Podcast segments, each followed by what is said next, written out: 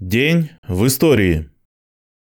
15 августа 1917 года шестым съездом РСДРПб принят новый устав партии, а также резолюции о текущем моменте и войне, которая констатировала невозможность демократического мира без завоевания власти рабочими и беднейшим крестьянством в России и пролетариатом в других странах.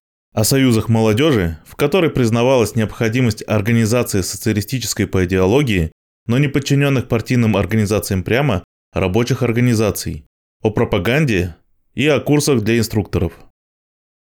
15 августа 1918 года был подписан ордер на арест лидеров партии меньшевиков Мартова, Дана, Потресова и Гольдемана. Еще с мая 1918 года эсеровские и меньшевистские организации принимали активное участие в бандитских вылазках кулачества и обманутой части крестьянства, против продовольственной политики советской власти.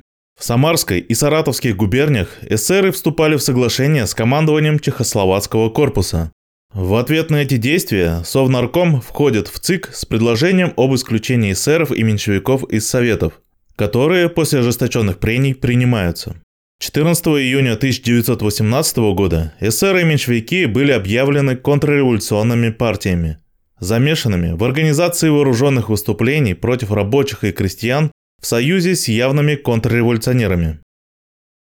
15 августа 1918 года США заявили о прекращении существования России и высадили свои войска во Владивостоке под командованием генерала-майора Грейвса. Идея вооруженного вторжения в Россию возникла в правящих кругах США еще до победы Октябрьской революции. Буквально накануне Октябрьского вооруженного восстания, 24 октября 1917 года, посол США в России Дэвид Роулен Фрэнсис в телеграмме в Вашингтон предлагал отправить в Россию через Владивосток или Швецию несколько дивизий американских войск. 15 августа 1918 года американские войска высадились во Владивостоке, что означало начало интервенции Антанты в Россию. Всего в интервенции приняли участие 14 государств. В августе же американцы, англичане и французы заняли Архангельск. Интервенты объявили военное положение, вели военно-полевые суды. За время оккупации они вывезли 2686 тысяч пудов разных грузов на общую сумму свыше 950 миллионов рублей золотом.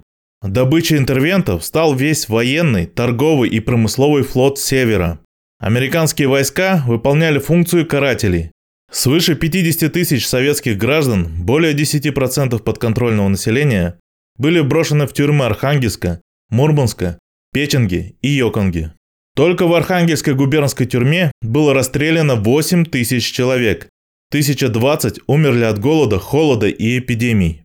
Летом 1919 года 12 тысяч британских, американских и французских войск, находившихся в Архангельске и Мурманске, были изгнаны. А к 1920 году большая часть интервентов покинула территорию РСФСР. На Дальнем Востоке они продержались до 1922 года. 15 августа 1919 года родился Сергей Никитич Ковалев, главный и генеральный конструктор ЦКБ морской техники «Рубин», академик, дважды герой социалистического труда, лауреат Ленинской и Государственной премий, почетный гражданин Северодвинска. Под его руководством разработаны ударные атомные подводные лодки с баллистическими ракетами класса «Тайфун» и «Борей».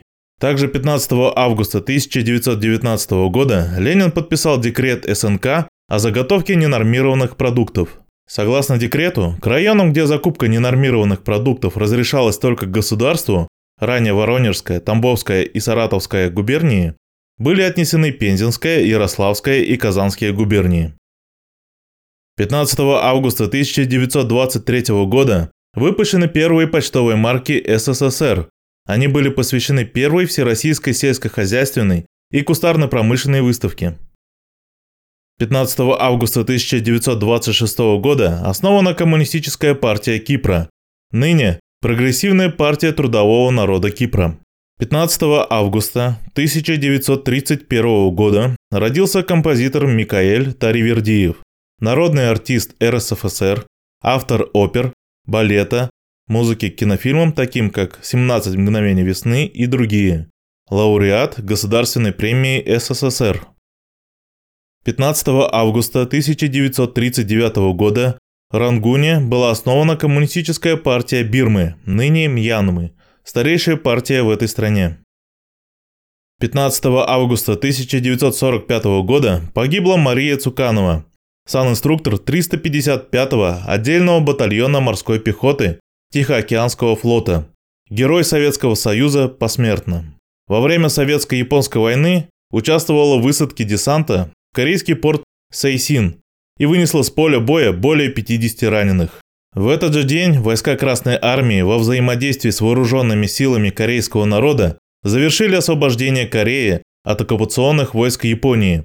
Эта дата отмечается как национальный праздник в Корейской Народно-Демократической Республике – День Возрождения Родины. Таким был день 15 августа в истории.